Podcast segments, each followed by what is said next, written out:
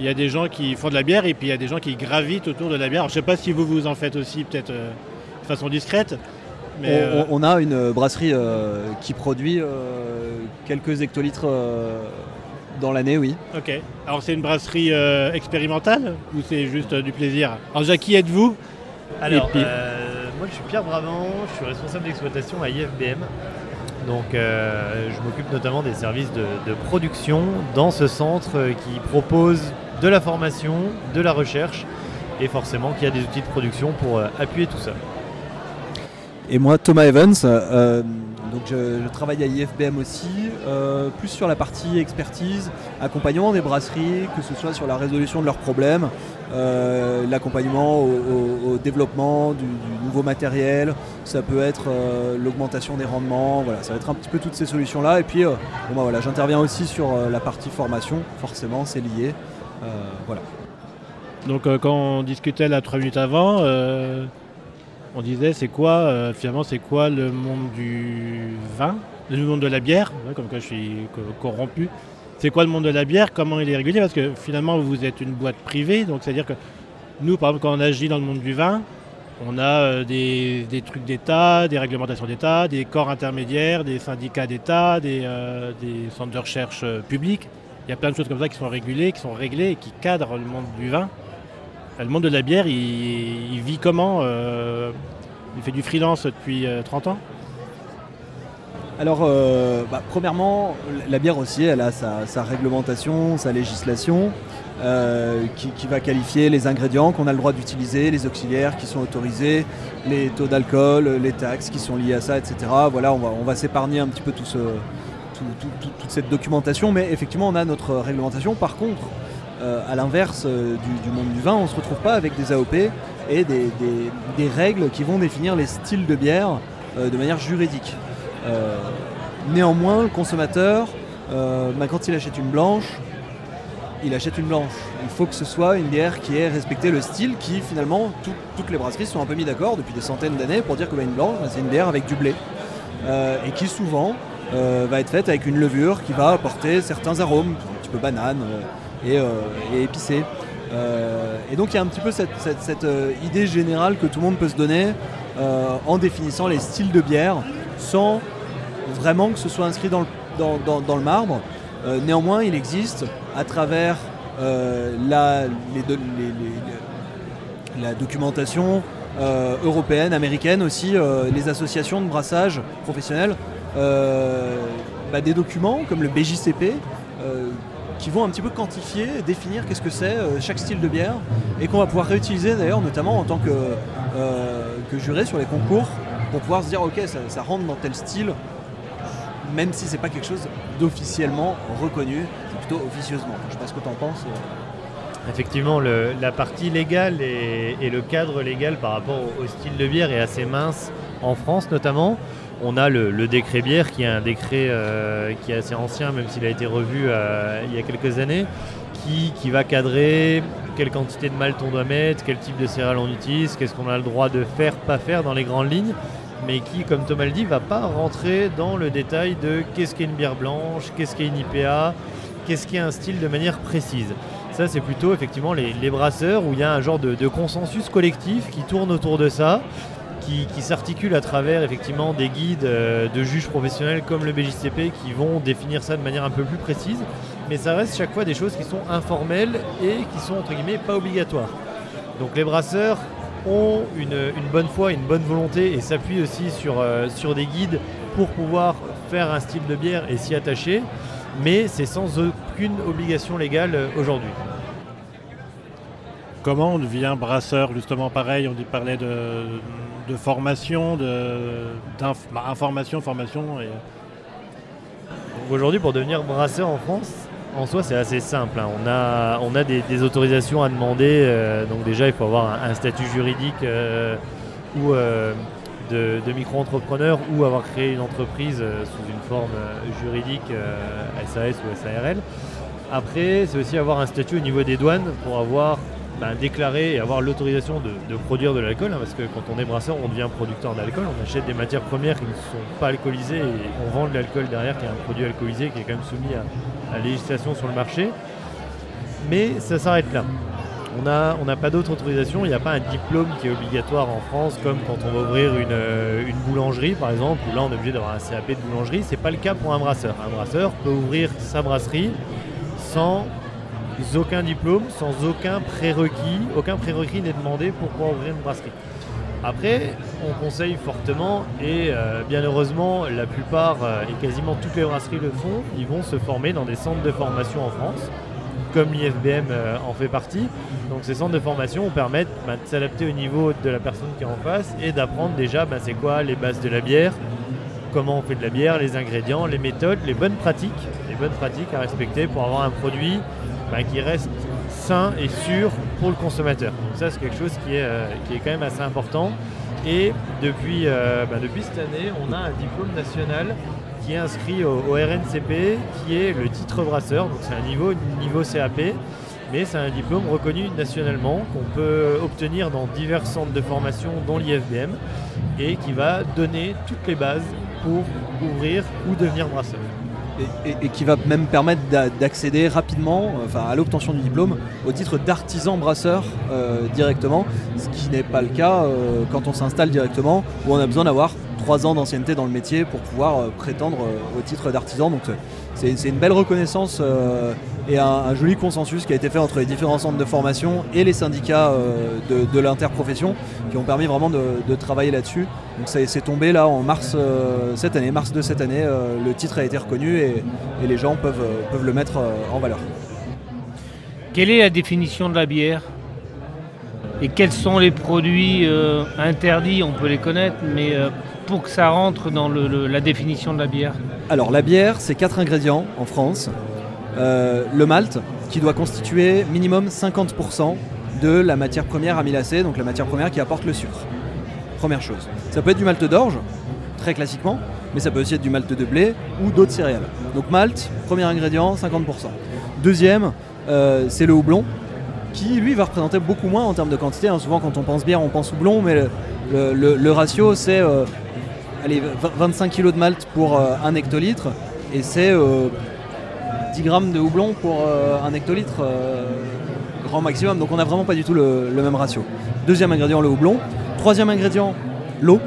L'eau est con- constitue un des ingrédients euh, de la bière. Euh, et puis le quatrième, c'est la levure, euh, qui ben, va entrer dans le processus de transformation des sucres en alcool, en CO2 et en toute l'aromatique qu'on peut retrouver sur la bière. En plus de ça, on peut être amené euh, sur les bières euh, aromatisées, sur les bières avec des fruits, avec des fruits, avec des épices, de rajouter un petit peu tous ces ingrédients, si tant est qu'ils sont dans la liste autorisée. On va pouvoir être amené à utiliser des minéraux pour pouvoir euh, apporter une correction euh, euh, qui permettra des meilleures fermentations, qui permettra d'avoir aussi un côté. les, minéraux vont jouer un petit peu, on appelle ça des sels, et puis ils jouent vraiment le rôle comme, le sel de table qu'on connaît, d'exhausteur de goût. On va jouer un petit peu plus sur la rondeur, on va jouer un petit peu plus sur la sécheresse, et ça c'est assez, assez intéressant, c'est de se dire bon bah finalement dans le monde, une eau elle est vachement importante pour créer une bière, et, euh, et c'est pour ça que certains styles sont nés à certains endroits. Euh, bon, bah, aujourd'hui on s'adapte et on recrée un petit peu les profils d'eau pour pouvoir bah, brasser une lager à Lyon euh, qui a plutôt un profil pour brasser des stouts et des porteurs. Mais on arrive quand même à brasser d'autres profils. Donc voilà, les minéraux et puis peut-être quelques autres intrants qui vont permettre d'améliorer les fermentations. Une petite règle aussi euh, importante, c'est que la bière, pour faire de la bière, on doit utiliser, euh, on a interdiction d'utiliser des produits d'origine animale. Donc la bière est, est un précurseur euh, sur le style euh, vegan euh, qu'on peut avoir aujourd'hui. quoi. Moi, l'eau, c'est un ingrédient qui me, pas qui me perturbe, mais qui est quand même un, un- un agré- un ingrédient central quoi, dans la fabrication de la bière. Euh, quand on 90%, parle de quand on parle de, de, de- de- de cette eau, on, on s'aperçoit qu'elle vient principalement du réseau. Donc c'est de l'eau qui est traitée, c'est de l'eau qui est chlorée, c'est euh, de l'eau qui contient des, euh, des, des- des- des- des- Enfin, on en entend de plus en plus parler quand même. Des contaminants, des métaux lourds, Des euh, métaux lourds, ouais. etc. Euh, Jusqu'où euh, jusqu'où le cahier des charges va, va- va tolérer tout ça? L'eau de brasserie doit être potable. Donc c'est effectivement, on ne peut pas brasser avec une eau qu'on ne pourrait pas consommer, donc elle respecte déjà cette législation-là. Premier point qui est, vraiment euh, essentiel finalement. Euh, et ce qui va nous gêner le plus dans une eau potable, c'est le chlore. Euh, mais le chlore, on a un bon moyen de l'éliminer, c'est de laisser l'eau longue à l'air libre, de la chauffer et de la laisser. Peut-être on va la... donc en brasserie, on, a tendance à faire chauffer, on met ça dans une bâche à eau chaude, un récipient qui va contenir l'eau pour le, la veille, on fait chauffer et puis on laisse. Et puis euh, généralement avec les doses de chlore, euh, sauf après euh, des, des- des épisodes un petit peu pandémiques, on se retrouve normalement avec pas trop de chlore pour le brassin. Effectivement, après, il y a beaucoup de brasseries qui vont avoir, enfin beaucoup de brasseries, il y a certaines brasseries qui vont avoir des forages et qui vont bénéficier du- d'une qualité d'eau un petit peu spécifique. Donc ça, ça, ça va être un point fort pour la brasserie. Et le traitement de l'eau, déjà le chauffage de l'eau va permettre effectivement d'avoir quelque chose de propre, couplé à une qualité potable. Normalement, on est euh, dans 95% des cas, on est largement bon pour euh, avoir un produit qui sera qualitatif derrière. Si, on veut même rebondir là-dessus, euh, on peut se poser les mêmes questions sur les, autres ingrédients qui, restent quand même des produits qui ont besoin de traitement aussi pour pousser. Et c'est ces traitements-là qu'on peut peut-être retrouver dans l'eau. Donc c'est peut-être voilà, il y a un ensemble de choses à, regarder là-dessus. Sur la, sur la carte de visite, parce que vous êtes des gens sérieux, vous avez des cartes de visite, euh, c'est écrit essai malterie. Oui, C'est quoi Euh, donc la malterie, effectivement, là on a beaucoup parlé de la bière, mais, mais la bière ne peut pas exister si on si on n'aurait pas le malt. Donc le malt, c'est quoi? C'est on va utiliser euh, une matière première agricole qui est l'orge, principalement l'orge pour faire la bière, mais Thomas le disait avant, on peut utiliser aussi du blé ou d'autres céréales. On va prendre euh, une céréale qu'on va faire germer, on va la faire germer légèrement dans des conditions bien contrôlées. Et cette graine germée, c'est ce qu'on va appeler le malt. Donc malt d'orge ou malt de blé en fonction de la, graine qu'on utilise, euh, de la céréale qu'on utilise à la base. Et ça, c'est vraiment la première matière première qu'on va utiliser pour faire notre produit. Donc la malterie, c'est ça, c'est ce- c'est cette transformation de la matière première agricole à une matière première transformée qui va permettre de faire de la bière derrière. Donc il y a vraiment aujourd'hui une industrie de la malterie euh, en France. C'est un peu plus une industrie de l'ombre parce qu'on est sur euh, du B2B et on ne va pas toucher le consommateur directement. Donc si on n'est pas forcément dans le milieu, on ne sait pas forcément que ça existe. Mais c'est quelque chose qui est obligatoire. Et, et petite parenthèse au passage, donc effectivement sur ma carte il y a noté euh, essai malterie parce qu'on réalise beaucoup, euh, on travaille également sur ce process de malterie à l'IFBM, tout comme le process de brasserie. Et pourquoi on travaille beaucoup là-dessus à IFBM Parce que la France, on est, euh, on est champion du monde déjà de l'orge de brasserie. De par le climat qu'on a, on va cultiver beaucoup d'orge en France. Savoir que une bière sur cinq qui est bue dans le monde est faite avec de l'orge française. Donc ça, c'est déjà assez énorme. Et bah, naturellement, en France, on est devenu aussi les champions du monde du malt. Et euh, sur les euh, quatre plus gros acteurs mondiaux de l'industrie du malt, on en a trois qui sont français. Donc forcément, on a toute une filière qui s'est développée, allant de l'orge de brasserie jusqu'à la bière, en passant par la malterie en France, avec euh, des essais pour euh, qualifier des variétés d'orge, pour qualifier des essais de maltage, pour qualifier des essais de brassage. Et ça, c'est euh, un des gros axes sur lesquels on travaille à l'IFBM. Et c'est quelque chose qui évolue dans l'histoire. On, faisait des parallèles aussi tout à l'heure avec d'autres personnes sur le monde du vin, avec les hybrides, les cépages résistants, des choses comme ça. Euh, je sais qu'il y a des. Par exemple, dans les céréales, il y a des raccourcisseurs, il y a des trucs comme ça qui sont créés pour faire de la productivité. hein, euh, Ça, évolue en permanence, donc euh, la recherche et la sélection variétale évoluent en permanence. Donc c'est un process qui est plutôt long en France parce que ben, on n'a pas le droit d'utiliser d'OGM, donc on va faire des croisements naturels. Pour sortir une nouvelle variété d'orge, on va avoir à peu près 10 ans pour avoir une nouvelle variété d'orge. Mais au vu du contexte actuel, réduction des coûts énergétiques pour euh, les productions euh, agricoles et même les productions industrielles derrière, réduction des intrants, donc euh, moins de produits phytosanitaires, plus de bio, etc. Forcément, on a des, cahiers des charges qui vont évoluer sur ce qu'on a envie de mettre dans notre sol. On a envie d'avoir des variétés qui sont naturellement résistantes plutôt que d'avoir des variétés qu'il va falloir traiter. On a envie d'avoir des, variétés qui vont euh, nous permettre euh, bah, peut-être de sauver de l'énergie dans notre process de maltage ou dans notre process de brassage. Donc forcément, c'est un des sujets clés et c'est un des sujets de fond qui est mené aujourd'hui pour ben, avoir une bière qui est plus verte et une bière qui est plus biologique euh, demain que ce qu'on avait par le passé. Cette orge qui va germer, elle germe pendant quelques jours, à peu près, enfin, ce que nous, ce que nous ont dit certains brasseurs, c'est à peu près 4 jours, 4-5 jours, c'est ça? Enfin, c'est un petit peu moins d'une semaine. Ouais, c'est ça. Qu'est-ce qui apporte la différence? Est-ce que c'est le de, de- de goût hein? Est-ce que c'est le, le germe ou alors est-ce que c'est le, le processus de, de germination à l'intérieur du, euh, du grain?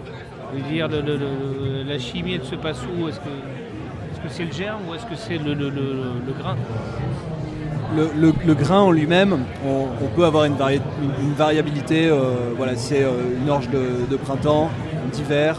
On peut avoir une variabilité, mais pour la brasserie, quand nous, en tant que brasseur, on va faire un choix sur qu'est-ce que j'achète, quel arôme je veux avoir, je vais plutôt faire mon choix sur le type de malt et donc la manière dont effectivement le malteur l'a conduit en germination, en touraillage, le moment où on va sécher le malt après la germination, où euh, on va l'avoir laissé un petit peu plus longtemps pour développer plus d'aromatiques, euh, pour avoir une transformation plus poussée. Euh, on va leur chauffer plus chaud, plus longtemps, plus haute température, pour avoir voilà, des côtés un petit peu caramélisés, avec de l'humidité, pour avoir des côtés torréfiés. Et c'est plus là-dessus. on peut pas dire qu'il n'y a pas de variabilité liée au grain, mais la variabilité qu'on retrouve dans la bière finale, elle est plus liée au process de maltage. Et à partir de combien de jours le, ça n'apporte plus rien Enfin, il n'y a, il y a plus de. enfin, ça- n'a plus d'intérêt que de faire germer. Ah, C'est-à-dire que si on laisse germer notre grain, il finit par devenir une plante. Et là, effectivement, il ne nous intéresse plus. Non, mais entre 4 jours et une semaine et 10 jours, est-ce que. En fait, le process de maltage, il se résume pas forcément que à une durée. Il va y avoir un pilotage de l'humidité couplé à la durée et à la température qui vont accélérer ou limiter certaines réactions biochimiques dans le grain. Ces, composés qu'on va synthétiser ou pas pendant cette étape de maltage, couplés à l'étape de chauffage, donc ce que Thomas disait, l'étape de touraillage, voire de torréfaction, ça va nous apporter des composés caramélisés, des réactions de Maillard, des brunissements, des voilà. Et en fait, c'est vraiment comment le malteur va piloter ça. Et en fait, ça va plus euh, être une recette qui va se définir par euh, des conditions d'hygrométrie, la température et du temps qui vont nous donner une qualité de grain. Donc c'est pas forcément, on ne peut pas forcément réduire ça à une durée globale de germination. Et le dernier ingrédient, c'est le houblon. le houblon, ça devient une filière française, ça devient. Euh, J'ai cru comprendre que c'était très très long à mettre en place et que c'était très onéreux à, à, ramasser, je ne sais pas comment. Alors, euh, on a vu naître, euh, c'est la- c'est l'année dernière, la nouvelle interprofession du houblon français. Donc oui, c'est une filière qui se structure, qui, qui arrive petit à petit, mais quand même relativement rapidement sur le marché, à, la demande des brasseries, qui, euh, bah, on a pu voir sur ce, salon, hein, euh, euh, vont brasser de plus en plus avec euh, du houblon français, du houblon peut-être européen déjà, et puis ensuite se rabattre de plus en plus sur le, français pour avoir bah, quelque chose de local avec une empreinte encore une fois euh, de plus en plus verte euh, de la bière. Euh, parce que bah, y a une image qui est assez simple, hein, c'est de se dire bon voilà la bière qui pollue le moins c'est l'eau. Euh, et puis si, bon, si on veut quand même consommer de la bière, c'est finalement la, la, la pils, la lager, qui va être le produit sur lequel on va avoir le moins d'impact sur notre environnement. Donc si on veut pouvoir continuer à faire des produits, et je dis pas que la pils c'est pas bonne, c'est d'ailleurs bien le contraire, mais si on veut continuer à avoir une variabilité sur nos produits, à proposer quelque chose de, différent, oui la, filière du houblon euh, doit continuer de se structurer et proposer. euh, on, a même des variétés 100% françaises qui ont été développées par. euh, je dis une connerie, non Euh, par, par les sélectionneurs de, de houblon euh, sur, sur déjà les dix dernières années et, et qui, qui permettent d'avoir déjà des résultats euh, très intéressants euh, sur les bières. Et la culture du houblon prend, prend la place euh, sur, euh, sur quoi? Est-ce que c'est. La, la culture du houblon, ça reste quand même quelque chose qui est, qui est très minoritaire. On ne peut pas dire aujourd'hui que la, que la culture du houblon vient manger euh, des hectares euh, face à d'autres choses. Quoi. Ça reste quelque chose qui est quand même, euh, entre guillemets, marginal sur toutes les surfaces qui sont, euh, qui sont cultivées et sur toutes les terres arables qu'on va retrouver en France. Aujourd'hui, on trouve peu de houblon français parce que ben, c'est une culture qui demande du temps à se mettre en place. C'est un rhizome qui va devoir se développer pendant 2 à 3 ans dans le sol avant de pouvoir donner une plante qui est mature. Donc forcément, il y a une inertie entre le moment où on plante et le moment où on récolte. Et, et une fois qu'il est là, on, on en a pour une vingtaine d'années avec. Et, la tendance des bières houblonnées, c'est quelque chose qui est très récent. Donc euh, une bière traditionnelle type Pils, on va être à peu près à 1 g de houblon par litre, voire moins. Alors que sur des IPA, on va être à 10 grammes de houblon par litre. Donc forcément, on a un ratio de 1 pour 10. Donc la demande de houblon, en fait, elle a explosé en même temps que la microbrasserie, euh, elle a explosé sur les 10 dernières années. Donc si on coupe tous ces facteurs de quantité et d'inertie, ben, on se retrouve en fait avec euh, plus de demandes que d'offres sur la partie euh, houblonnée euh, aujourd'hui. quoi. Mais forcément, il faut, que, faut le temps que ça arrive euh, là-dessus. quoi. Mais on peut faire confiance aux houblonniers français pour ça. quoi. Eh bien, merci de ce cours magistral. Merci à Non, vous. mais t'as raison parce que, tu vois, nous, euh, on n'est pas, voilà, on n'est pas focus, on n'est pas focus sur la bière et euh, d'avoir eu des témoignages avec un peu de ressenti et d'avoir piqué chez l'un ou l'autre brasseur euh, une thématique ou un angle, euh, voilà. Et là, euh, un truc un peu plus construit, académique. C'est tout nous, quoi. c'est- Eh ben, merci beaucoup. Merci à vous, Merci. les gars. Salut.